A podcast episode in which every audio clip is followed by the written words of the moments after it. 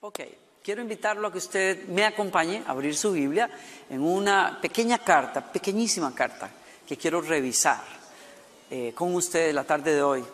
Es la carta del apóstol San Pablo a Filemón. Eso está, ¿cómo le puedo ubicar? Está pasando este, varias cuadras por ahí, Primera Corintios, Segunda Corintios, Efesios, Filipenses, Colosenses, todos esos libros y este y es más, pasamos un poquito allá, pues la, cuadra de, Hebreos, que es la una de las más grandes. Eso sí, no se vaya hasta la cuadra de Apocalipsis porque se perdió. Entonces, frene un poquito antes, ¿ok? La carta del apóstol San Pablo a Filemón, a, a su hijo en la fe también, Filemón. Yo quiero hablarle a usted acerca del perdón esta tarde. Quiero hablarle a usted acerca de que el perdón es mirar con nuevos ojos a otra persona. Y a eso, de eso trata la carta del apóstol San Pablo a Filemón. El perdón es una decisión que tomamos nosotros. Decidimos mirar a una persona de una manera distinta. No con el filtro de lo que hizo, sino con el filtro del amor de Dios.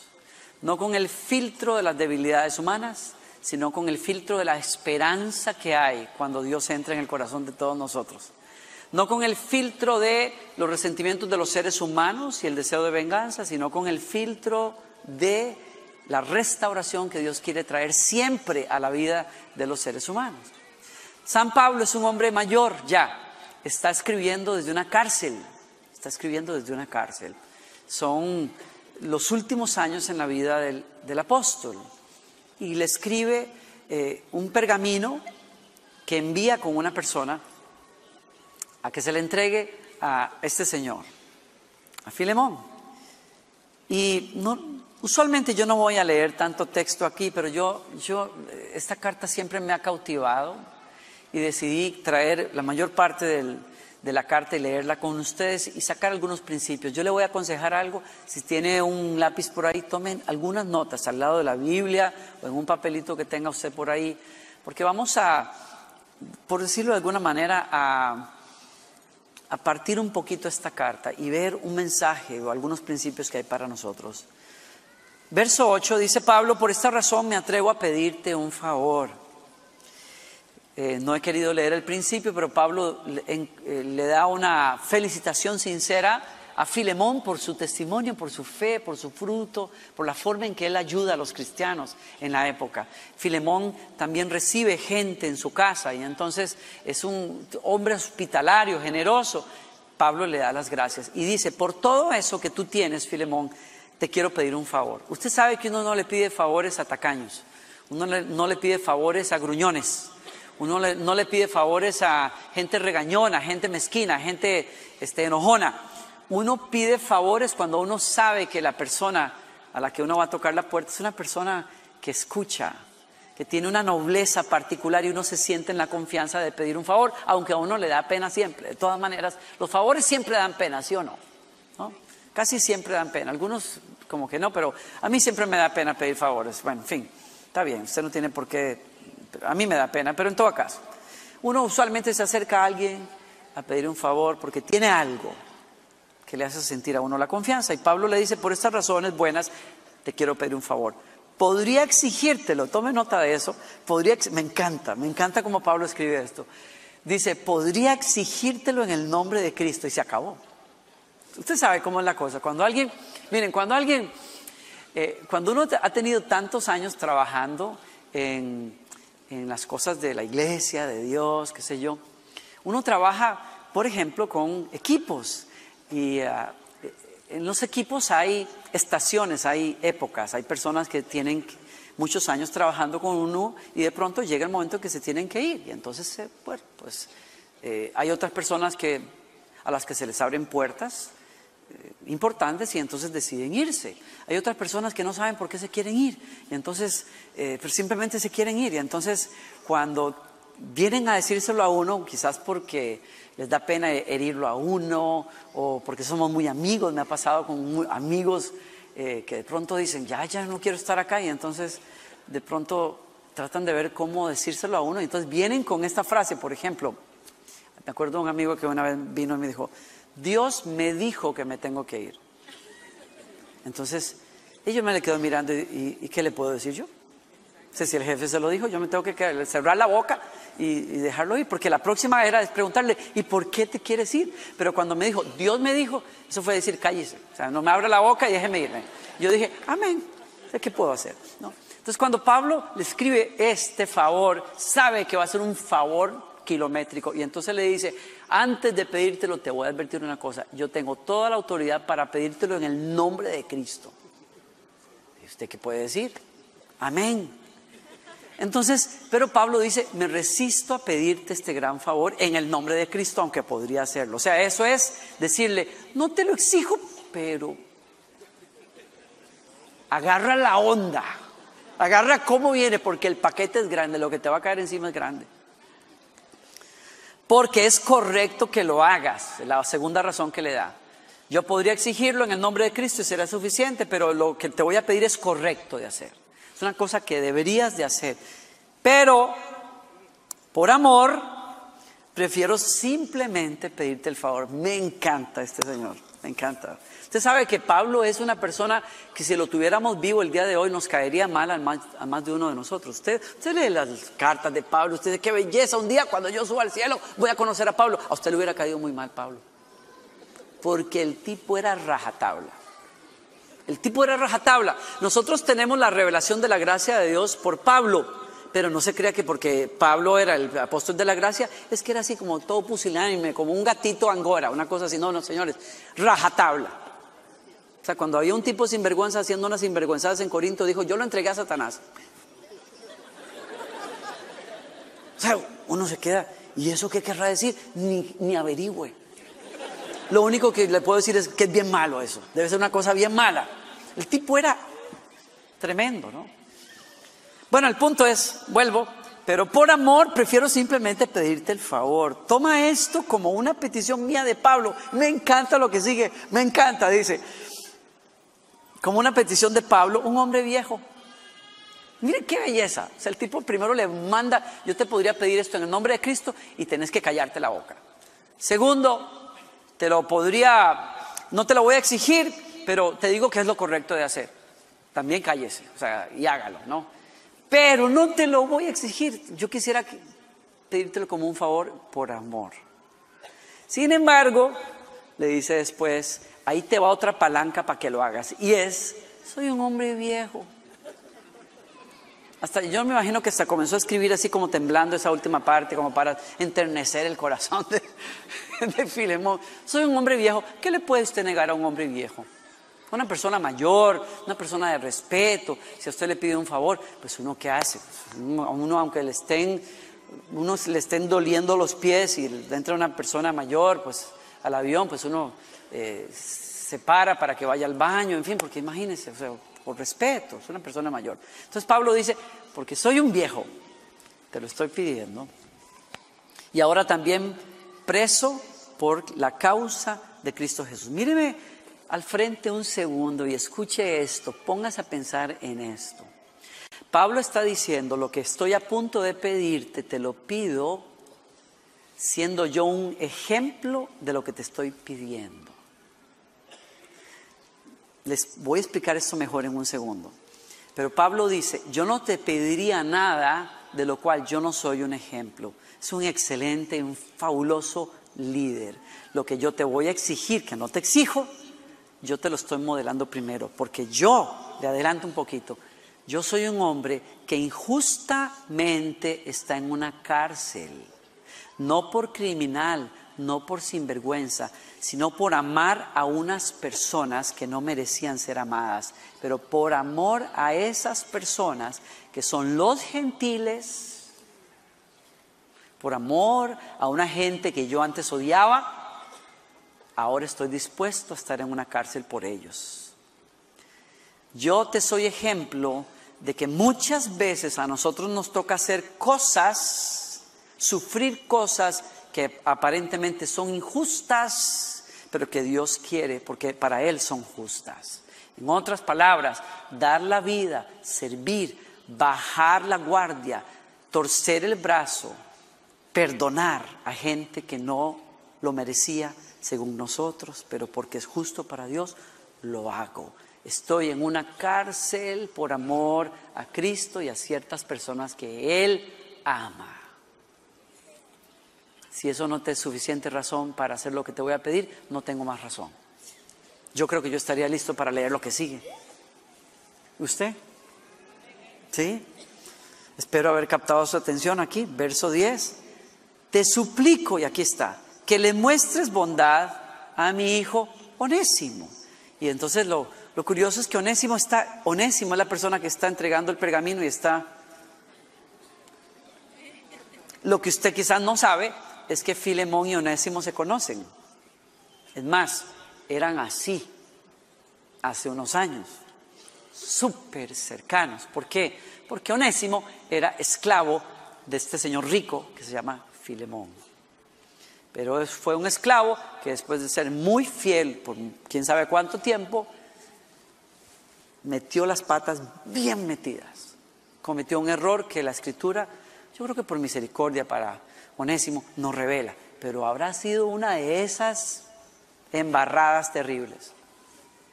Al punto que Filemón no quería verle la cara ni pintada. Y ahí está, entregándole una carta del apóstol San Pablo. Ahí está Onésimo Quizás las manos le sudan, hasta dejó pintados los pergaminos, entregándoselos a Filemón, y Filemón está así como con la ceja alzada, los ojos, ah, los lentes, leyendo aquel, aquella carta y diciendo, ¿y tú qué bueno puedes traerme a mí ahora? Hasta que vio la firma de Pablo, dijo, ay, ¿qué fue lo que pasó acá? Te suplico que le muestres bondad a mi hijo Onésimo, porque lo que ha Filemón le hubieran dado ganas de hacer era agarrarlo y azotarlo seguramente. yo creo que cuando Filemón vio a Onésimo, le tuvo ganas de decirle, no te doy nomás porque, una cosa así, ¿no?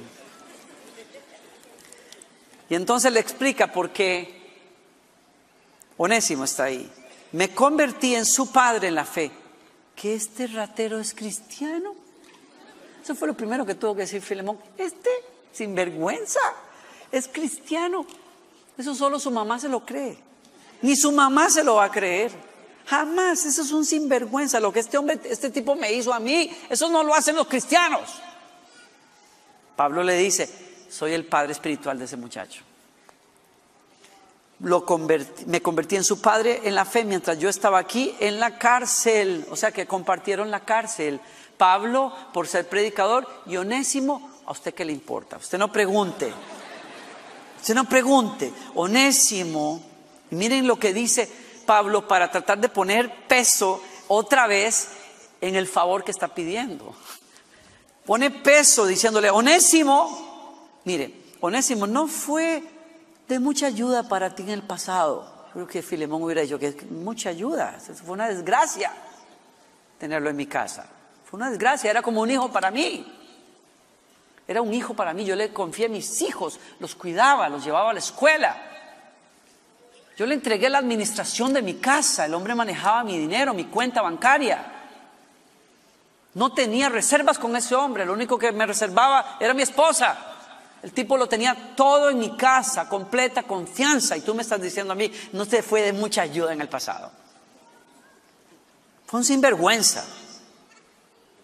Pero ahora, pero ahora nos es muy útil a los dos. Te lo envío de vuelta. Dije, ¿quién lo pidió? Y con él, y con él va mi propio corazón. ¿No se ha sentido alguno acá en este lugar alguna vez en la misma situación en que pusieron a Filemón Dios te envía personas que usted dice, pero ¿para qué lo enviaron? ¿Para qué tuve que cruzarme con esa persona de camino otra vez? ¿Quién le dio la dirección de mi casa? A este hombre, a esta mujer. ¿Por qué yo tengo que lidiar? Yo sé con lo que voy a lidiar con esta persona, yo la conozco. Pero algunas veces, en ese sentido del humor santo que Dios tiene, Dios te pone a las personas que te caen más mal, más cerquita. Las personas con las que tienes menos química, tú puedes pasar buscando a la gente que te cae mejor todo el tiempo, pero Dios te pone al lado en el avión a la persona que te cae gorda. Te la pone ahí al lado. No es casualidad, ¿eh? ¿te acordaste de alguien por ahí? ¿eh? ¿Te acordaste? ¿Verdad que Dios tiene sentido del humor? ¿Ah? Te lo envío de vuelta. Y por si acaso me lo quieres enviar de vuelta, te lo envío con mi propio corazón. Y aquí viene un argumento muy fuerte. Yo quería retenerlo conmigo, verso 13, mientras estoy en cadenas por predicar la buena noticia. Él me hubiera ayudado de tu parte. ¿Qué está diciéndole Pablo? Yo sé que él es un esclavo tuyo, yo sé que es, una, es propiedad tuya. En Roma un esclavo es propiedad. No son muchos los que podrían tener esclavos, aunque había millones. Eso parece contradiciéndome, pero es que no todas las personas podrían pagar por un buen empleado, por un buen esclavo. No todas las personas. Entonces Pablo está diciendo, sigo utilizando, he sido bendecido en la cárcel por algo que te pertenece y podría dejármelo con ganas porque me ayudó muchísimo. Pero no quise hacer nada sin tu consentimiento. Qué nice, Pablo, qué bárbaro. Es una mente brillante. Preferí que ayudaras de buena gana y no por obligación. Verso 15, parece que perdiste a Onésimo por un corto tiempo para que pudieras tenerlo de regreso para siempre.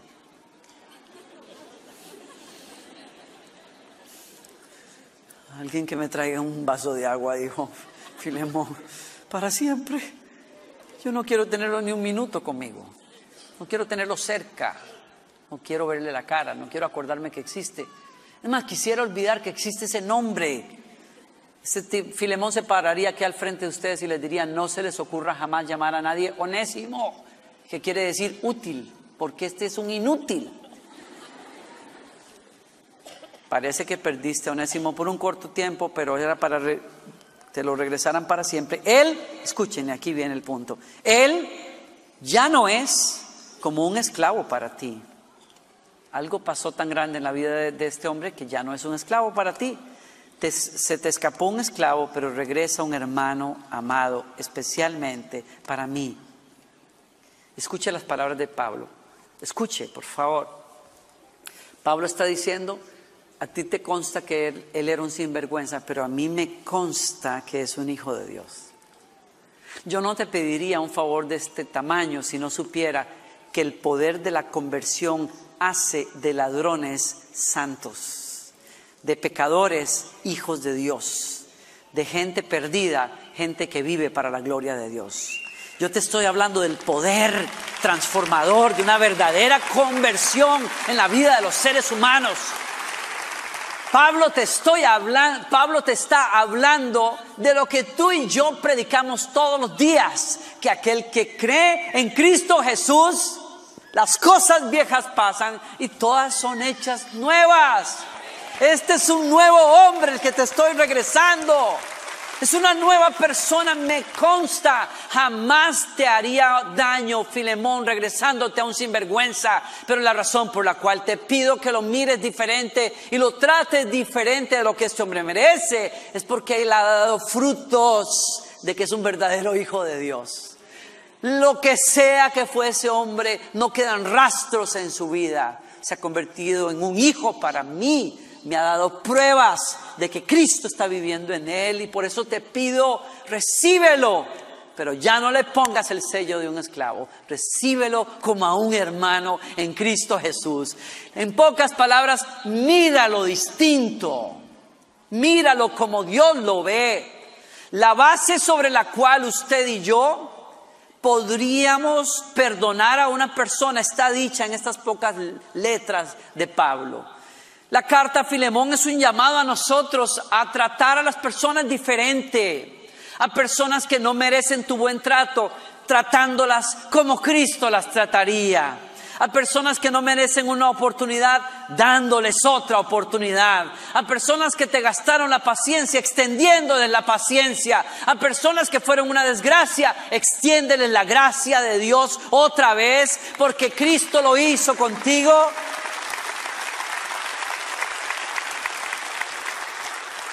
Pablo lo que nos está diciendo a nosotros hoy es la base para poder perdonar. Es sencilla.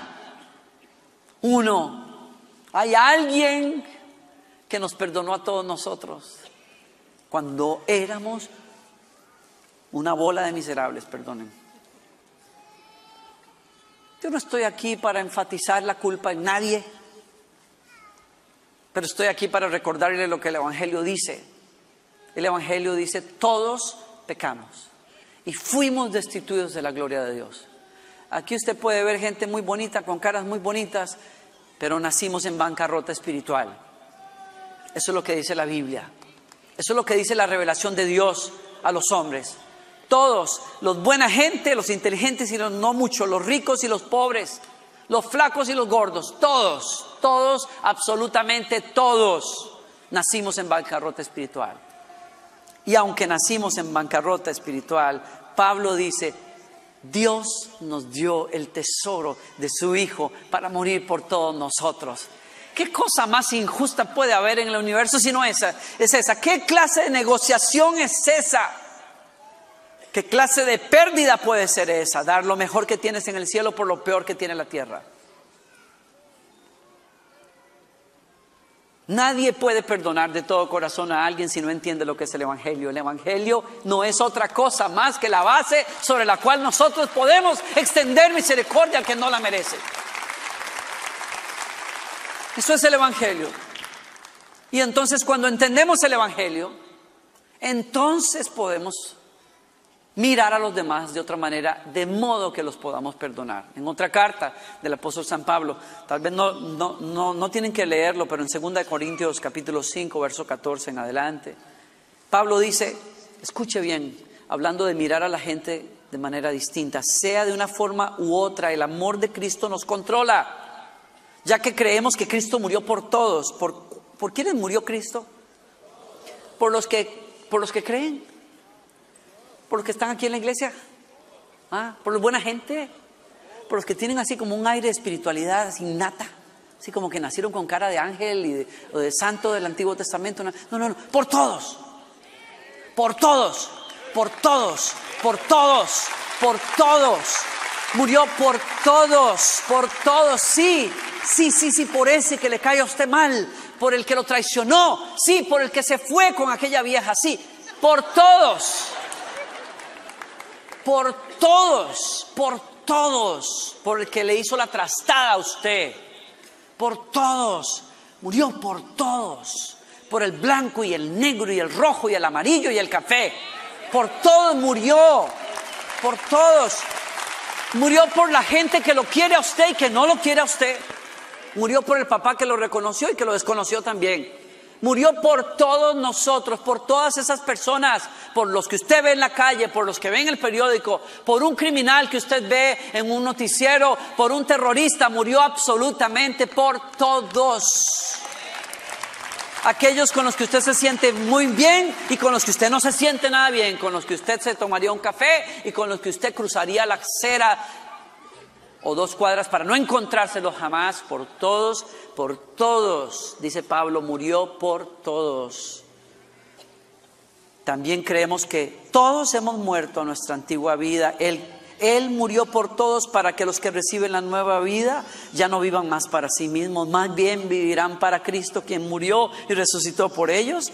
Así que hemos dejado, escuchen, este es mi punto en esta tarde. Así que hemos dejado de evaluar a otros desde, el punto de vista humano. ¿Mm? ¿Crees en el Evangelio? Entonces, tienes que dejar de evaluar a las personas desde el punto de vista humano.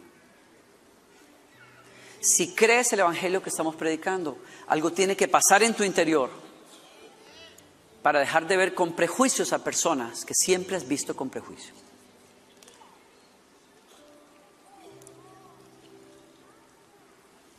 Porque eso fue lo que Dios hizo con nosotros. ¿Alguien está aquí escuchando? En un tiempo pensábamos de Cristo solo desde un punto de vista humano. ¿Qué tan diferente lo conocemos ahora? Dice Pablo. Ah, no hay nada más difícil en la vida que dejar de ver a las personas con prejuicios. No hay nada más difícil en la vida que encontrarse con esa persona que te ofendió y dejar de verle en la cara el pecado que cometió contra mí cada vez que te lo encuentras. ¿Verdad que sí? Ese prejuicio, esa cosa, esa reserva, ese enojo, esa tristeza que te produce esa persona. Si quiere escuchar el nombre, yo creo que a Filemón se le habrá sacudido las entrañas cuando vio a este moreno entrar, a Onésimo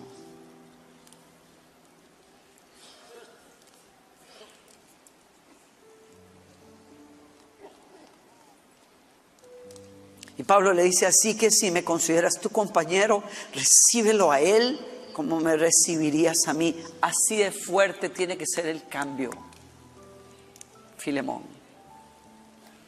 Si tú has pedido a Dios porque yo sea liberado de esta cárcel para poder tenerme en, mi en tu casa otra vez, como me tuviste muchas veces, y hospedarme en la suite de invitados especiales como lo hiciste conmigo, ahora quiero que lo hagas con este grandulón, este moreno que te servía antes.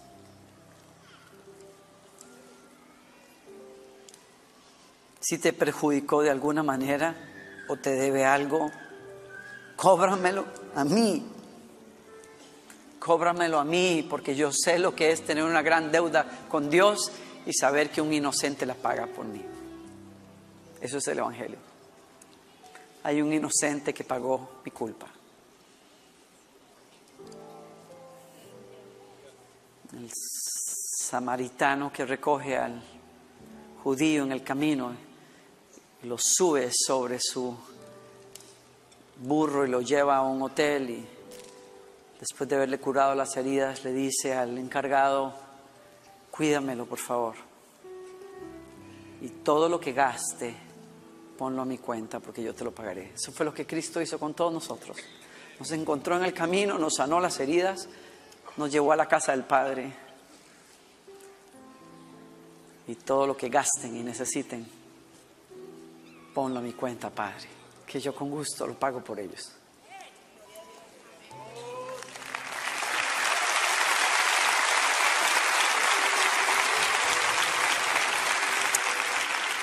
Y por si acaso te queda alguna duda, Filemón, Pablo le dice al final, muy diplomáticamente, te lo pagaré todo y no, no mencionaré que tú me debes tu propia alma.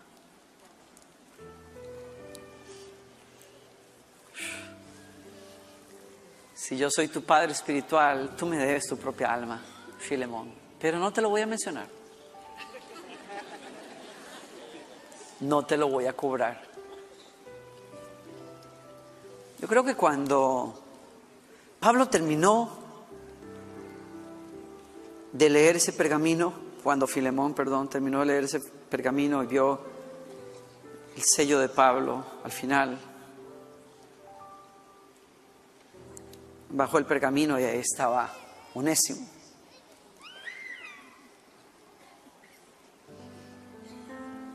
Quizás no se, no se atrevía a levantar la vista. Quizás estaba pensando, ¿a qué hora saldrá el próximo autobús? De regreso a no sé dónde. No tengo a dónde ir. Y cuando Filemón bajó el pergamino y se quitó las gafas, le dijo, Onésimo, y levantando la vista, quizás Onésimo, mirando a los ojos a su ex dueño por primera vez en años, le dijo o escuchó a Filemón decir, ¿cómo estás mi hermano?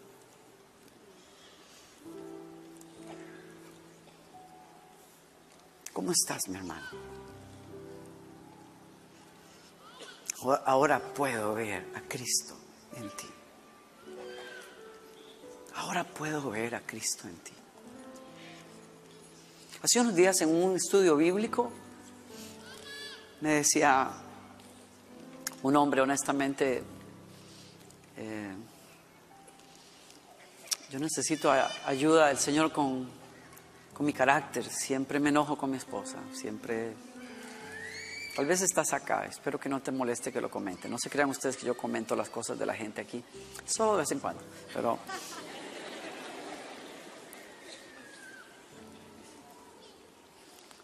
Me dice, necesito ayuda con mi esposa. Yo siempre soy grosero, siempre soy tosco con ella, siempre me enojo con ella. Y le pedí que se quedara cuando terminamos y, y le dije, no sé si te ayude, pero ¿Alguna vez se te ha ocurrido mirar a tu esposa como una hermana? Me quedo mirando así como... Ah, eh, entiéndeme, ok. Nunca se te ha ocurrido tratar de verla diferente.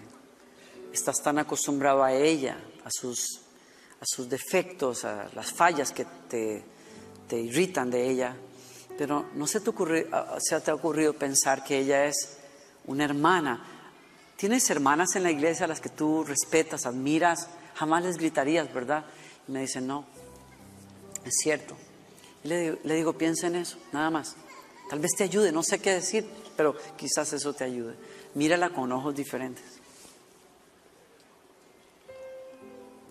Y lo volví a ver dos semanas después y me dijo, gracias. Me dice, me cambió. Porque la estoy viendo con los ojos de Cristo. Y cuando yo la veo, yo digo, Cristo murió por esta persona. Cristo murió por esta persona. Yo tengo que tratarla diferente. Yo tengo que perdonar sus errores porque Cristo perdonó los míos soportó los míos, me soporta todavía el día de hoy. ¿Cómo? Entonces tengo que verla diferente. Y eso es lo que el Espíritu Santo me trajo para apelar a tu corazón hoy. A esa persona que no logras perdonar, quizás con la ayuda del Espíritu Santo la puedas ver en este momento diferente. Como Dios te vio a ti, mira a esa persona y quizás encuentres esperanza misteriosamente adentro tuyo, como un milagro de Dios, algo que adentro tuyo te diga, ay, si yo la veo así, yo quizás sí la pueda perdonar. Yo quizás sí pueda sobrellevar a esta persona. Te invito a que lo hagas. ¿ah? ¿Alguien recibe esa palabra en esta tarde?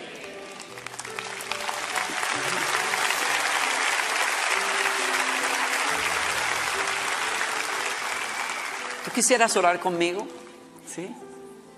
Dile conmigo, cierra tus ojos y dile conmigo, Señor Jesucristo, gracias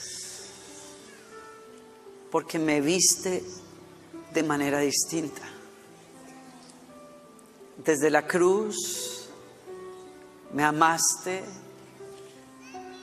me viste como un tesoro y dijiste lo quiero conmigo y diste tu vida por mí, Señor. Aún hoy, Señor, me ves diferente, me ves como un, hijo, alguien a quien amas con todo el alma y el corazón. Gracias por eso. Gracias por perdonar mis pecados y por darme una nueva vida. yo te quiero pedir ahora, Señor, que me des una nueva visión de aquellos onésimos en mi vida. Algunos están muy cerca, quizás está sentado al lado mío. Yo te pido ayúdame a verlo como tú lo ves. Ayúdame a ver a esas personas en casa, en la compañía, en, en la vida diaria y más que nada, ayúdame a ver algunas personas en mi pasado con nuevos ojos. Dame la gracia de perdonarlos. mientras usted tiene sus ojos cerrados, ¿será que usted oye la voz de Dios que le está llamando a convertirse a Él?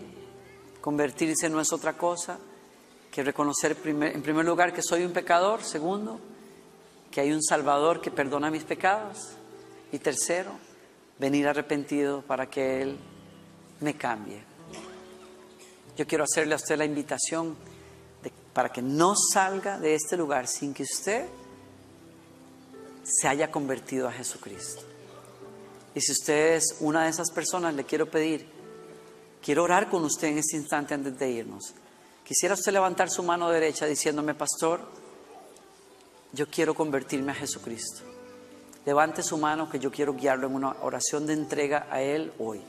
Él promete darle una nueva vida, perdonar sus pecados, mudar su corazón, darle la salvación del alma.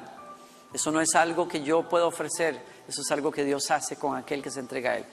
Dios los bendiga a ustedes que están levantando la mano. ¿Hay alguien más que honestamente le dice a Jesús, aquí estoy? ¿Alguien más quiere hacer esa oración? Gracias. ¿Sí? ¿Alguien más quiere hacer esa oración? ¿Sí? ¿Quién más quiere hacer esa oración? Una oración de entrega por primera vez a nuestro Señor Jesucristo. Allá arriba quizás haya alguien, aquí al lado. ¿Sí? Dios les bendiga. ¿Quién más? ¿Alguien más dice, pastor, yo necesito entregarme a Jesucristo? ¿Sí? ¿Alguien más acá? ¿Quién más? Gracias. Allá, allá atrás. Dios les bendiga. ¿Quién más? Gracias. Sí. Gracias por levantar la mano. Sí. Vamos a hacer esto. Yo, yo me he pasado el tiempo cinco minutos y quiero darles la oportunidad a ustedes de hacer esto.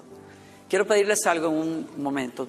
Se van a poner todos de pie apenas se los diga. Dos, los que levantaron la mano, valientemente salgan de sus sillas tomando sus cosas y vengan aquí al frente. Y vamos a orar por ustedes. Y tercero, les voy a dar algunas instrucciones antes de que se vayan a los demás de ustedes. Ahora sí, pónganse todos de pie. Y los que levantaron la mano, pasen aquí al frente, por favor. Yo quiero recibirles y orar por ustedes en este momento.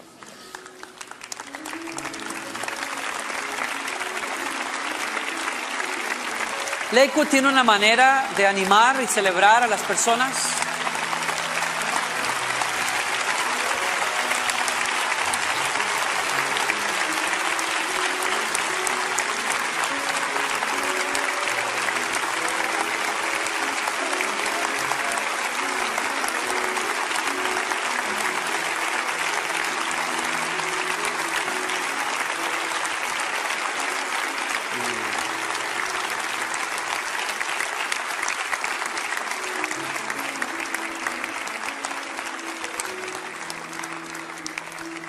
mañana regresamos, mi familia y yo de Costa Rica, donde estuvimos en mi país natal y llevé a mi hija por primera vez al pueblo donde yo crecí, a la escuela donde estudié, al parque donde jugaba y, y al punto en el parque donde a los nueve años alguien me habló del amor de Dios y me hinqué para recibir a Jesucristo y le mostré.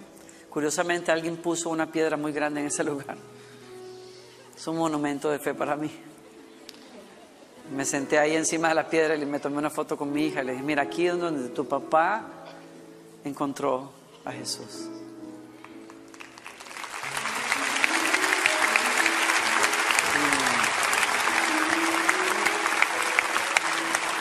Esta, esta, es una piedra mucho más bonita, es un lugar mucho más hermoso, pero es igual de poderoso donde hay un corazón quebrado ante Dios, el poder del Espíritu Santo hace hombres y mujeres nuevos. Y eso sí es un milagro.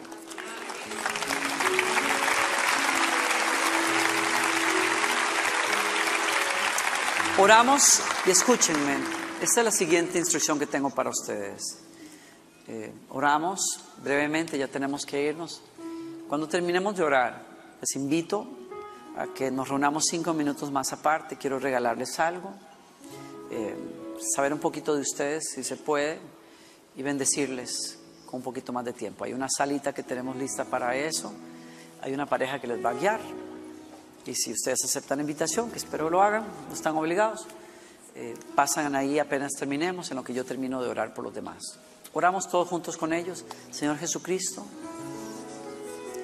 reconozco que soy pecador, pero también creo que viniste al mundo a morir en la cruz por mí y tu sangre me limpia de todo pecado.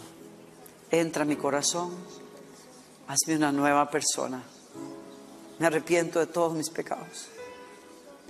Recíbeme como tu hijo. Escribe mi nombre en el libro de la vida. Y ayúdame a amarte todos los días de la vida.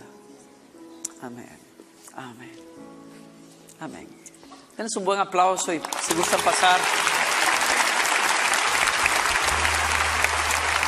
Pueden pasar con ellos, los que ustedes que gusten, por favor. Ellos les guían a ese lugar. Abra sus brazos, extienda sus brazos hacia acá al frente. Escuche, esta es una semana de libertad para usted. Esta es una semana de sanidad para usted. Señor, yo oro en el nombre de Jesús que se suelten los corazones que están batallando con tristeza y con depresión que la causó alguien o algo en el pasado. Señor, nosotros perdonamos de todo corazón. Dejamos ir, soltamos estas memorias y soltamos a esas personas. Ofensas pasadas, ofensas presentes. Y hoy te pido que me ayudes a mirar diferente. Gracias Señor porque limpias mi culpa también. Me limpias de, me liberas de estas cargas. Yo camino afuera de este lugar en perdón. En el nombre de Jesucristo.